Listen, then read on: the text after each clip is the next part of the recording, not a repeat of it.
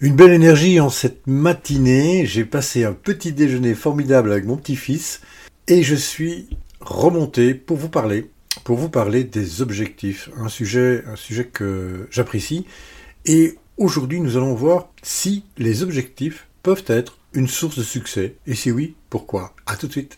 Bonjour, bonjour à vous qui avez décidé de changer votre relation au temps.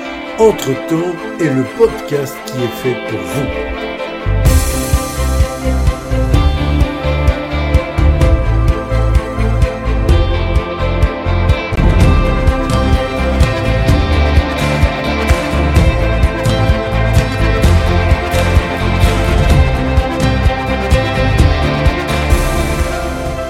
nous allons réellement voir le temps d'une autre manière, un autre regard sur votre temps, et je vous emmène dans cette aventure qui vous offrira de retrouver du temps pour vous, mais aussi plus de sérénité au quotidien. Bonjour, bonjour à vous, très heureux d'être ici aujourd'hui avec vous. C'est Jean-Claude, Jean-Claude Blémont derrière le micro, et l'accroche était un peu provocatrice, je l'espère, et inspirante. Provocatrice pourquoi? Parce que souvent les objectifs, bien entendu, on veut qu'ils soient un succès. Et inspirante parce que nous allons voir qu'il y a aussi une autre dimension, un autre regard que nous pouvons poser sur nos objectifs. Et cet autre regard, on va, on va le poser délicatement sur cinq points à travers euh, cet épisode.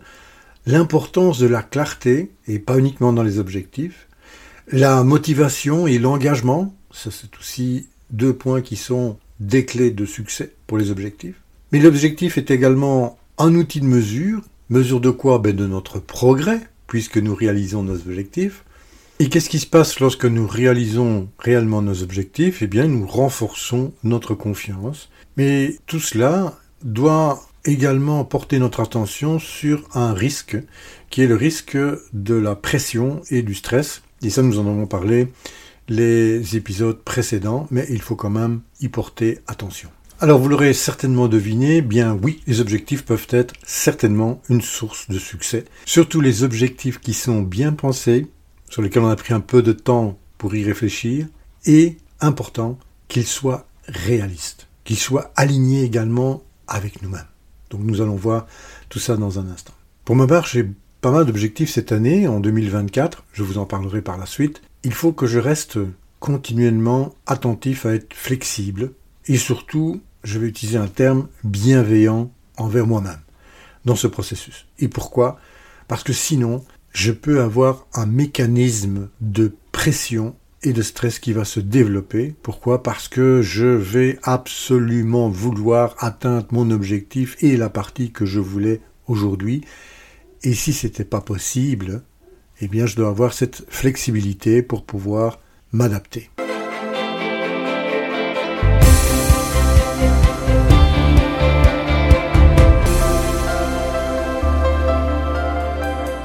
Un autre regard que j'aimerais poser avec vous, c'est l'origine de la priorisation d'une tâche, par exemple.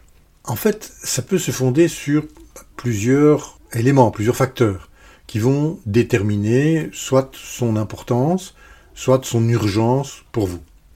Et en fait, on peut retrouver trois grandes sources principales qui font qu'une tâche, à un certain moment, devient prioritaire. Alors la première, c'est ben, les délais et les conséquences. En fait, le délai, c'est-à-dire lorsque réellement une tâche arrive à échéance. Par exemple, remettre un document à l'administration fiscale, par exemple. Mais également les conséquences que une tâche non faite pourrait avoir sur soit mes activités ou mon bien-être. Le deuxième point important qui est lié, c'est bien sûr l'impact et les résultats. Une tâche, à un certain moment, peut avoir un impact important. Une action, une activité peut avoir un impact important sur mon travail. Par exemple, le fait de faire ce podcast pour moi a un impact sur ma vie parce que ça me permet de partager ce que j'ai appris pendant toute une série d'années. Et il y a aussi des activités qui vont me procurer des résultats parfois significatifs, c'est-à-dire un rendez-vous avec un client par exemple. Mais savez-vous qu'également les objectifs et les valeurs personnelles sont des éléments qui entrent dans la priorité d'une tâche Et donc lorsque vous êtes confronté à devoir faire une priorisation de vos tâches, eh bien vos objectifs, plus les autres éléments que j'ai cités, mais ici les objectifs vont vous aider. Et que ce soit des objectifs à court terme, voire des objectifs à long terme, et surtout si ces objectifs sont en ligne avec vos valeurs fondamentales. Et donc ça, c'est réellement un point important à retenir, c'est que si vous avez des problèmes de priorité dans vos tâches, eh bien le fait d'avoir notamment des objectifs, cela va déjà vous aider. Alors en somme, la priorisation des tâches, c'est d'abord une réflexion bah, sur l'importance relative des différentes tâches que je dois réaliser, que je voudrais entreprendre. Et bien entendu, elles vont tenir compte de quoi? Ben, De mes objectifs personnels, et pas uniquement, nous l'avons vu, des échéances, de l'impact attendu, mais c'est une approche qui assure que vous consacrez votre temps et surtout vos efforts à ce qui compte le plus pour vous. Et surtout, et surtout, à vos objectifs. Je ne suis pas le seul à le dire, et Lani Bachman, qui est un tireur sportif qui a remporté une médaille d'or aux Jeux olympiques, mais qui surtout, dans notre cas, est aussi le fondateur de la méthode Mental Management System. C'est une méthode qui vise en fait à améliorer les, performances en se concentrant sur trois aspects principaux. Alors vous êtes prêts? Trois aspects principaux. Quelqu'un qui aime ça. La préparation mentale, l'autodiscipline et la gestion de la pression. Et cette méthode se base sur différents éléments. Je vais ici juste les citer, mais sachez que le premier élément dans sa méthode, c'est d'avoir des objectifs clairs et positifs. Et en fait, l'ANI met l'accent sur l'importance de se fixer des objectifs précis et positifs. Et ensuite, il conseille de les visualiser, c'est-à-dire de visualiser le succès. Et ça, à la place de craindre l'échec. Donc on se voit réaliser notre objectif plutôt que de penser que ça ne va pas fonctionner. Bien entendu, il a d'autres éléments dans sa méthode qui sont la visualisation et la répétition mentale. C'est principalement de se voir comme si nous réalisions déjà notre objectif. Le dialogue interne positif, c'est surtout de ce, c'est ce fameux, en anglais on appelle ça le self-talk, c'est ce que vous vous dites, c'est cette petite voix qui est continuellement dans votre, dans votre tête et qui vous parle, et bien qu'elle vous parle de manière positive. Et les deux derniers points sont la gestion de la pression et les routines de préparation.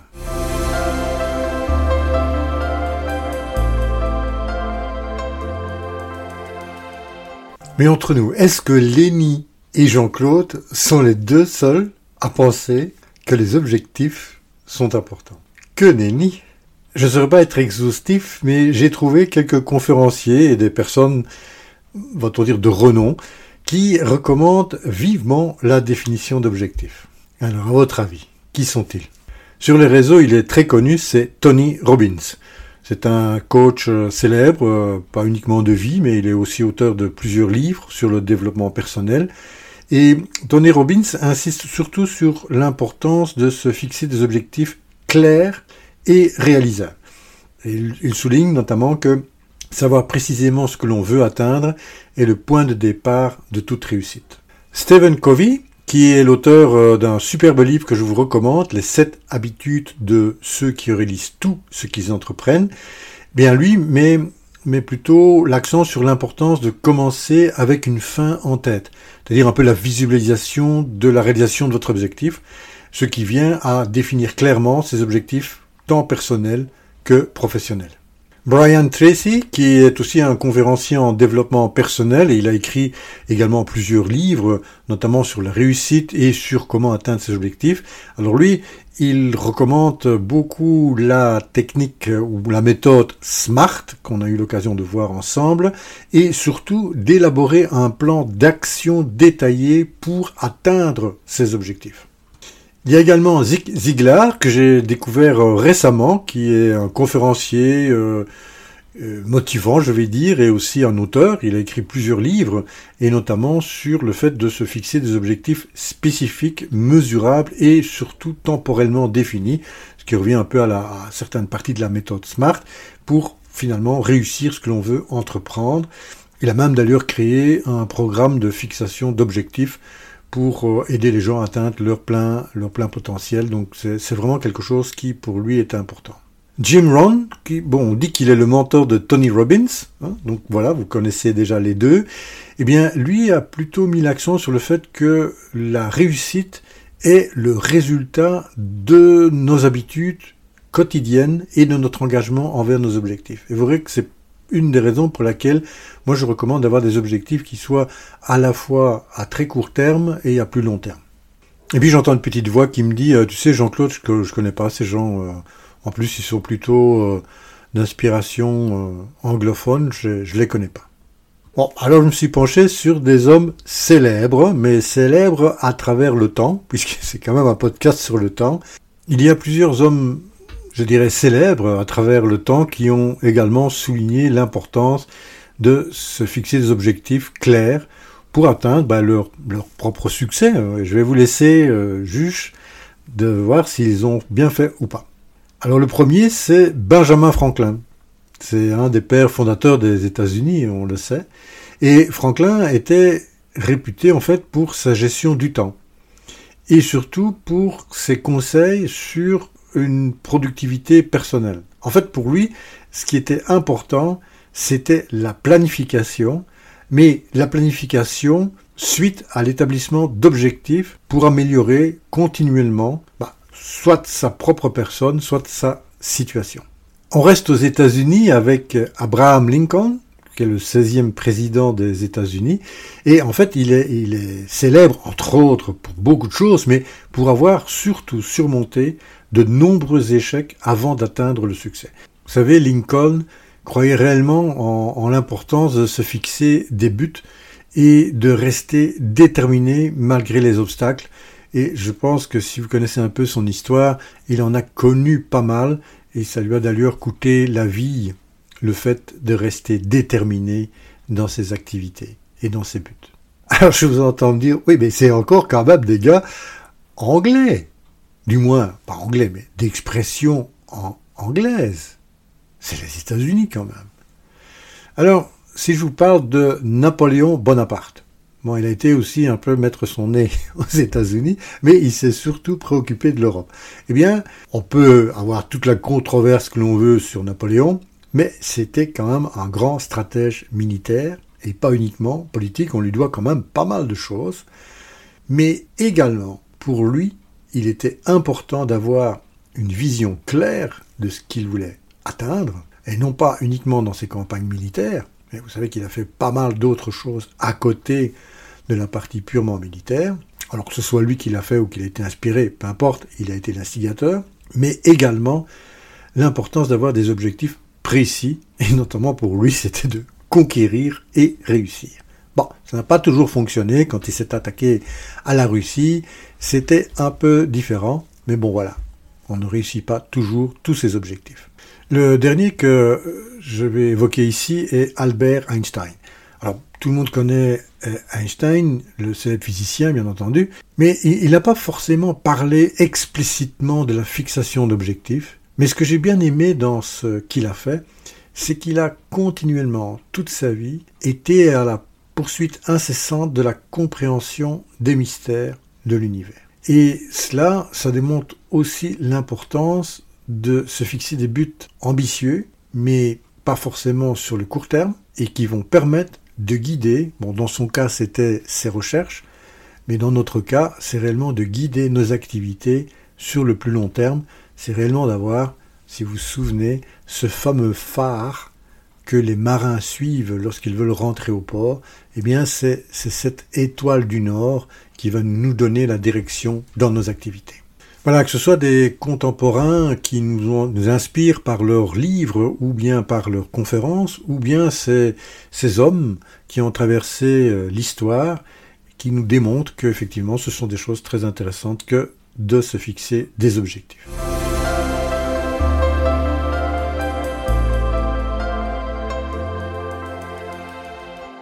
Quand je me suis penché sur qu'est-ce qui faisait qu'en fait un objectif avait le plus ou la plus grande probabilité de réussite, j'ai trouvé 16 éléments. Ouh, 16, oui.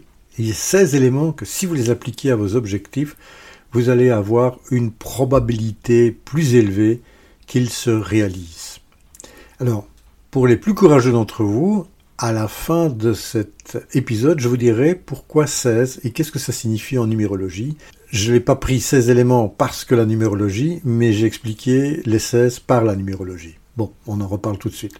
Mais avant de commencer, je pense qu'il est bon de ressouligner une évidence et de la souligner deux fois en gras.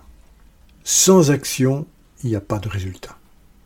Un objectif peut être aussi bien défini que l'on puisse, il ne se réalisera pas si nous ne passons pas à l'action. Donc ça c'est très important. Définir ses objectifs est important, mais passer à l'action l'est encore plus. Alors vu le temps qui nous est imparti, je vais simplement les citer et brièvement les décrire. Si vous êtes intéressé, eh bien faites-le moi savoir, je ferai un podcast euh, ou un épisode sur le sujet plus en détail.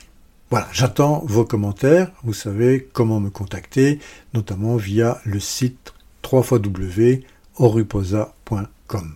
Alors le premier, je pense que c'est clair, c'est une définition claire de mes objectifs. Il faut d'abord commencer par définir clairement les objectifs. C'est fondamental parce que plus c'est clair, plus ça va vous permettre d'avoir une direction précise et du moins un cadre pour mesurer le projet. Bon, il y a différentes méthodes pour définir les objectifs. La plus connue est la méthode SMART dont l'acronyme veut dire spécifique, mesurable, atteignable, réaliste et temporellement défini. Il existe d'autres méthodes comme la GLOW, mais cela fera l'objet éventuellement, si vous êtes intéressé, d'un autre épisode. Le deuxième point est l'ancrage. Effectivement, quand on l'écrit ancrage, on peut l'écrire avec un A et un E, et ici je vous parle des deux. C'est une fois que l'objectif est défini, il faut les ancrer. C'est-à-dire qu'il faut les, écrire avec de l'encre, d'accord?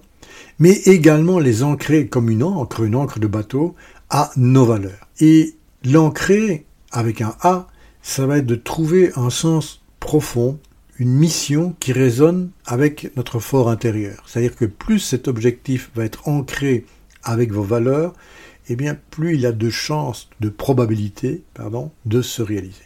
Alors l'ancrer avec un E, bah, c'est simplement de les écrire parce que ça va vous permettre de les relire régulièrement, surtout de les dire à haute voix et éventuellement de les partager avec d'autres et ça, vous allez activer ce qu'on appelle votre engagement vis-à-vis de vos objectifs. Le point 3, c'est la visualisation. Et la visualisation, c'est simplement d'imaginer le succès que vous allez rencontrer et surtout de voir comment, comment vous allez ressentir votre réalisation. Comment vous allez vous sentir, le ressentir, et ça, ça va renforcer votre motivation et clarifier surtout les résultats que vous souhaitez d'une manière visuelle. Nous aurons l'occasion d'en parler. Votre cerveau ne fait pas la différence entre ce qui se passe réellement dans la vie et ce que vous vous représentez de la vie. Pour lui, c'est la même chose. Donc, on utilise cette astuce. Le point 4, ça va être la réalisation. Je dis, pour passer à l'action, il vous faut un plan, un plan de route, moi j'ai appelé ça. C'est établir finalement un, un plan d'action concret pour chaque étape naturelle qui va vous mener au succès de votre objectif. Simplement de définir les étapes le plus concrètement possible pour atteindre cet objectif et également quelles sont les ressources qui sont nécessaires et les échéances dans les étapes intermédiaires. Alors souvent, des objectifs n'atteignent pas leur résultat parce qu'on n'y alloue pas les bonnes ressources, ou du moins les ressources suffisantes, que ce soit temps, que ce soit argent ou que ce soit connaissance. Le point 5 est une prise de conscience que j'aime bien faire, c'est que le chemin est aussi important que la destination.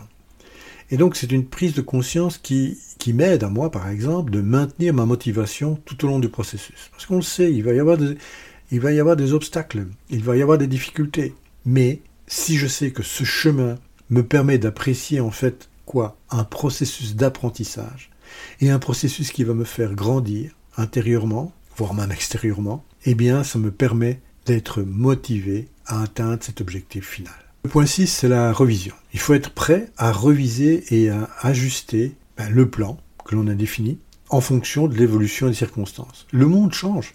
Et donc lorsque j'ai des objectifs qui sont parfois sur un, niveau de temps plus, plus grand, à plus long terme, bah, il est crucial que je sois ouvert bah, au changement et à m'adapter si c'est nécessaire. Et à ce moment-là, c'est ce qu'on appelle la flexibilité qui peut réellement être un avantage significatif dans la réalisation de mes objectifs. Le septième élément, c'est rester focalisé sur la progression.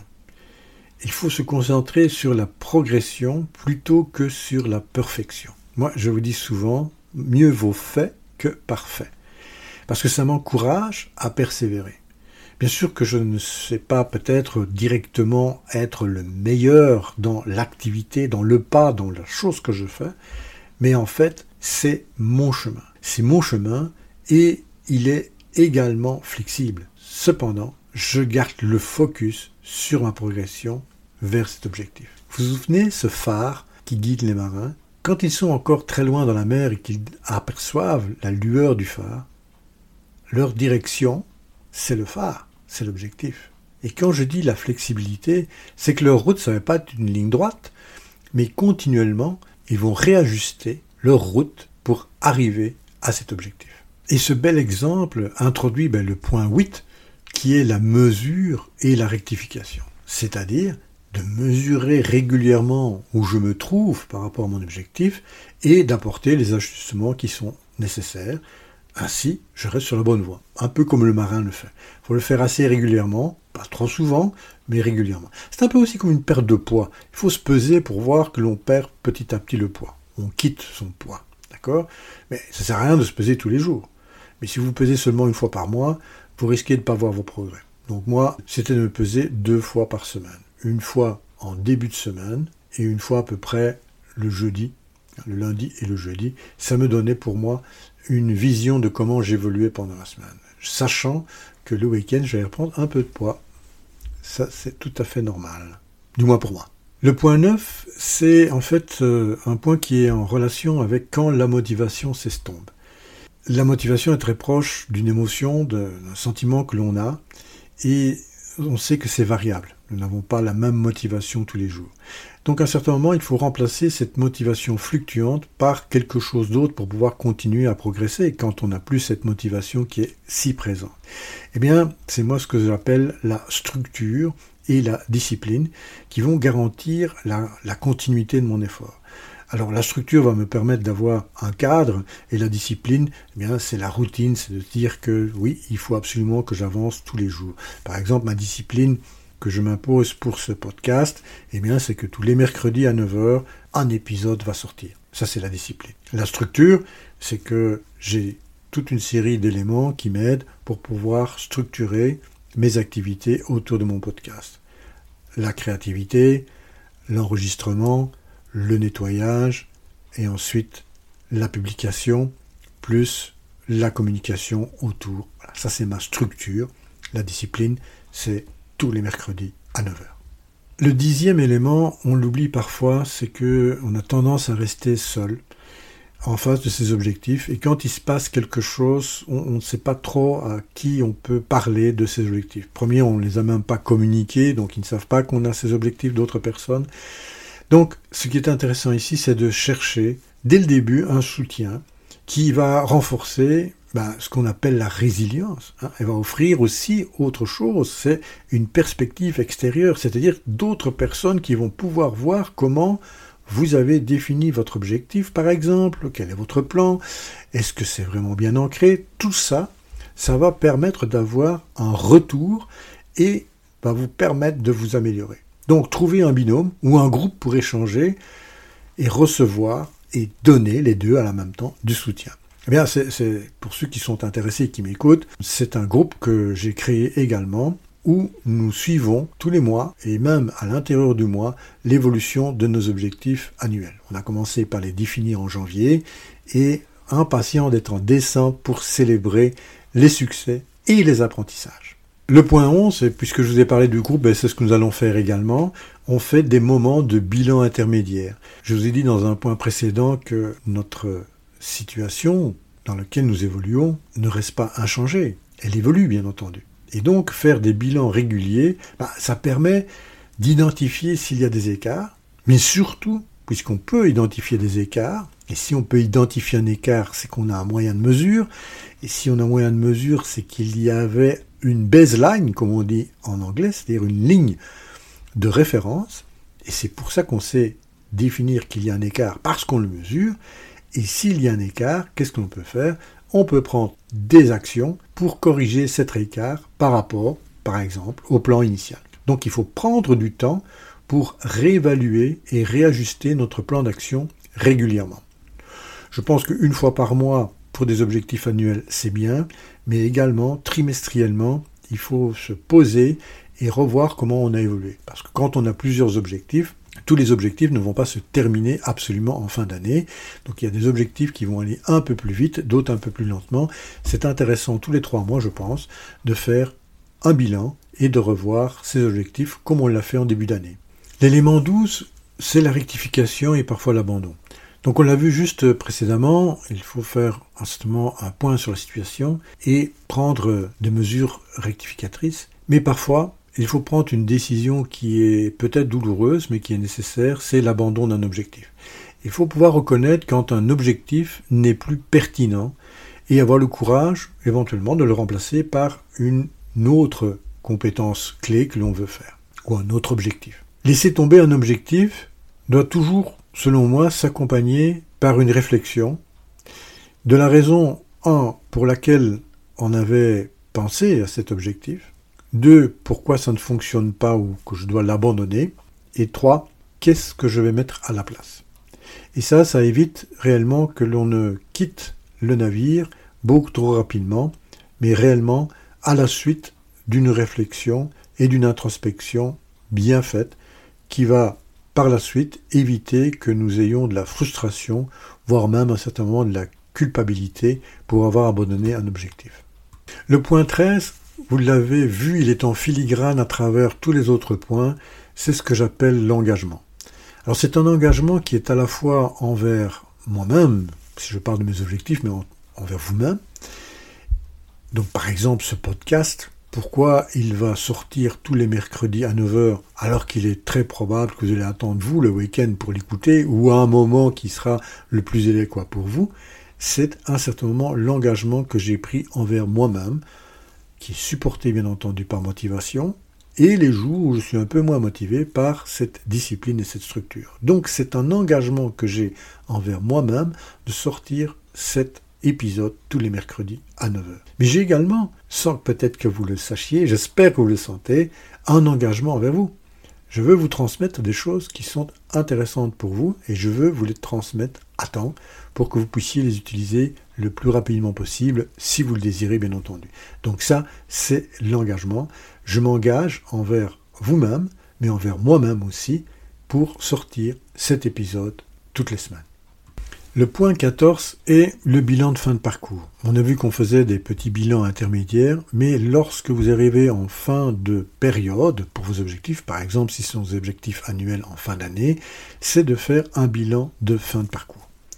C'est de prendre le temps encore une fois, de réfléchir à ce que vous avez appris dans le cas où vous n'avez pas réussi vos objectifs, quelles sont les leçons que vous avez apprises, mais également à ce que vous avez accompli, parce que ça aussi va renforcer votre apprentissage. Et en fait, réaliser un bilan, c'est reconnaître ce que vous avez accompli, vos résultats, et c'est apprendre, le cas échéant, eh bien, de nos échecs aussi. Les deux points suivants sont parfois, pour ne pas dire souvent, délaissé. Alors le point 15, c'est la célébration. Il est pour moi indispensable de reconnaître et de célébrer nos réalisations, mes réalisations. C'est crucial. Et en fait, c'est pour reconnaître plus que simplement le chemin que j'ai parcouru, mais la valeur de ce voyage que j'ai fait. J'ai appris énormément en cours de route et je dois célébrer cet, cet élément. Plutôt que simplement célébrer le fait que je suis arrivé à destination, c'est également de célébrer toute cette valeur que j'ai pu acquérir pendant tout ce voyage. Donc célébrez vos réalisations et reconnaissez que vous avez évolué grâce à ce processus. En fait, c'est très clair, vous n'êtes plus la même personne qu'il y a par exemple un an lorsque vous avez des objectifs à un an que vous avez réalisé, vous êtes transformé. Le chemin et la destination vous ont transformé. La dernière étape, la 16e, pour moi, c'est déjà de prévoir la prochaine itération. Planifier les prochaines étapes, mais en vous appuyant bien entendu sur toutes les expériences et les leçons que vous avez apprises. Et ça, ça va préparer le terrain pour les moments futurs. Donc c'est de réfléchir à quelles sont les étapes après avoir obtenu les résultats de ce premier objectif, je vais dire. Eh bien, c'est quoi votre nouvel objectif?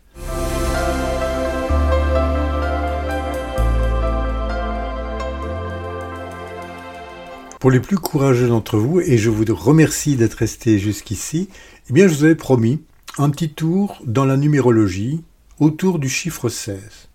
En fait, le chiffre 16 est souvent considéré en numérologie comme un nombre karmique, c'est-à-dire qui porte des vibrations spécifiques et qui renferme aussi une signification profonde. Alors voici quelques interprétations qui sont associées au numéro 16. Encore une fois, on n'est pas dans le monde scientifique ici, on est dans le monde de la numérologie. Le 16 est signe de transformation et de renouveau. En fait, il symbolise souvent la transformation profonde, un changement, un renouveau. Il peut indiquer aussi une période de destruction de l'ancien, et ça pour faire place à quoi? Ben, Au nouveau. Il suggère aussi, à un certain moment, des changements significatifs qui sont nécessaires pour progresser dans la vie ou dans votre entreprise. Ça colle assez bien avec un objectif, hein, ça. Une autre interprétation est l'intuition et la spiritualité. Donc le 16 est également lié à ces deux éléments. il encourage en fait d'écouter sa voix intérieure et à se fier à son intuition pour trouver son chemin bah, dans la vie ou bien ici dans la réalisation de nos objectifs. Ça ressemble assez fortement à l'ancrage avec un A. Donc c'est un fort potentiel pour le développement et la compréhension des aspects mystiques ou spirituels de l'existence. J'aime bien celui-ci. Défi et épreuve. En fait, comme le 16, je vous l'ai dit, est un nombre karmique, il peut indiquer la présence de défis et d'épreuves qui servent en fait de leçons importantes pour une évolution, qu'elle soit personnelle ou professionnelle. En fait, même si elle est professionnelle, elle sera personnelle, hein, parce qu'il s'agit de soi. Mais ce sont des difficultés qui peuvent nous perturber, mais qui sont ici destinées à renforcer le caractère, le nôtre, et encourager réellement une croissance intérieure. Et le fait de réaliser ces objectifs, d'abord de se les fixer, de savoir que c'est un défi, de savoir qu'à un certain moment ça va être pas évident de les réaliser, eh bien ça, ça va réellement nous renforcer et forger une partie de notre caractère. Vous vous souvenez, je vous avais parlé de la discipline et de la structure quand on n'avait plus de motivation. Eh bien, on peut peut-être attacher cela à ça. Une autre interprétation est l'indépendance et l'individualité. En fait, le 16 encourage à ce qu'on appelle cultiver l'indépendance, mais dans, dans ce sens-ci, d'affirmer son individualité. Et donc, c'est de, rappeler l'importance de se rester fidèle, de rester fidèle à soi-même, et ne pas se laisser influencer entre guillemets, négativement par les autres. Donc il soutient l'idée de tracer son propre chemin et de vivre selon ses propres termes. C'est un peu d'être le lien avec nos valeurs profondes et notre moi intérieur. Le dernier élément que j'aimerais partager avec vous, c'est l'analyse et la réflexion. En fait, le 16 également est un nombre qui suggère une, capacité à analyser, je dirais d'une manière relativement profonde, détaillée, les situations et surtout à réfléchir avant de prendre des décisions. En fait, les personnes qui sont influencées par le 16, dit la numérologie, peuvent avoir une tendance naturelle à la contemplation et à l'examen minutieux des faits avant d'agir. Oui, je suis d'accord également, c'est ce que l'on fait en début de cycle lorsque l'on définit ses objectifs. Cependant, je vais y mettre mon petit bémol, c'est de dire c'est bien d'être minutieux, mais souvenez-vous, aucun objectif ne se réalise si vous ne passez pas à l'action. Donc à un certain moment, vaut mieux fait que parfait. Voilà, alors je tenais quand même à vous dire, euh, c'est une, première, hein, je pense, c'est la première fois que je vous parle un peu de numérologie ici, mais qu'il faut noter que la numérologie, ben, elle peut varier dans son interprétation que ce soit d'une manière culturelle. Hein. J'ai un ami qui le fait, qui est argentin, il va interpréter ça d'une manière différente. Et bien sûr, les praticiens. Donc, les significations que je vous ai données sont attribuées au nombre, du moins ici le numéro 16. C'est à prendre comme une source d'inspiration et de réflexion personnelle. C'est pas des vérités absolues. Mais par contre, euh, je dois bien dire que j'ai été un peu étonné lorsque j'ai vu que j'avais 16 éléments. Et je me suis dit, tiens, que représente le chiffre 16 Et il n'y avait pas vraiment de secret. Vous avez vu qu'il y avait pas mal de liens avec ce que j'ai dit et ce que la numérologie en dit. Voilà, je vous laisse à cette réflexion avec cet épisode qui est un peu plus long que les autres. C'était pas mon objectif initial. à très bientôt. Prenez soin de vous, prenez soin de la nature, les deux en ont besoin. À bientôt. Voilà, nous arrivons à la fin de cet épisode. Je me permets de vous rappeler que si vous désirez intervenir, soit avec un commentaire, une suggestion, même une question, ce sera un grand plaisir de vous écouter et d'y répondre d'ailleurs. Vous pouvez me joindre, bien entendu, à l'adresse suivante j'aime Je vous remercie pour votre présence chaleureuse et votre écoute. Je vous donne donc rendez-vous au prochain épisode. Vous savez maintenant de quoi nous allons parler. Et entre-temps, si vous le désirez, je vous propose de continuer l'aventure sur le site internet oruposa.com. À très bientôt. Au revoir.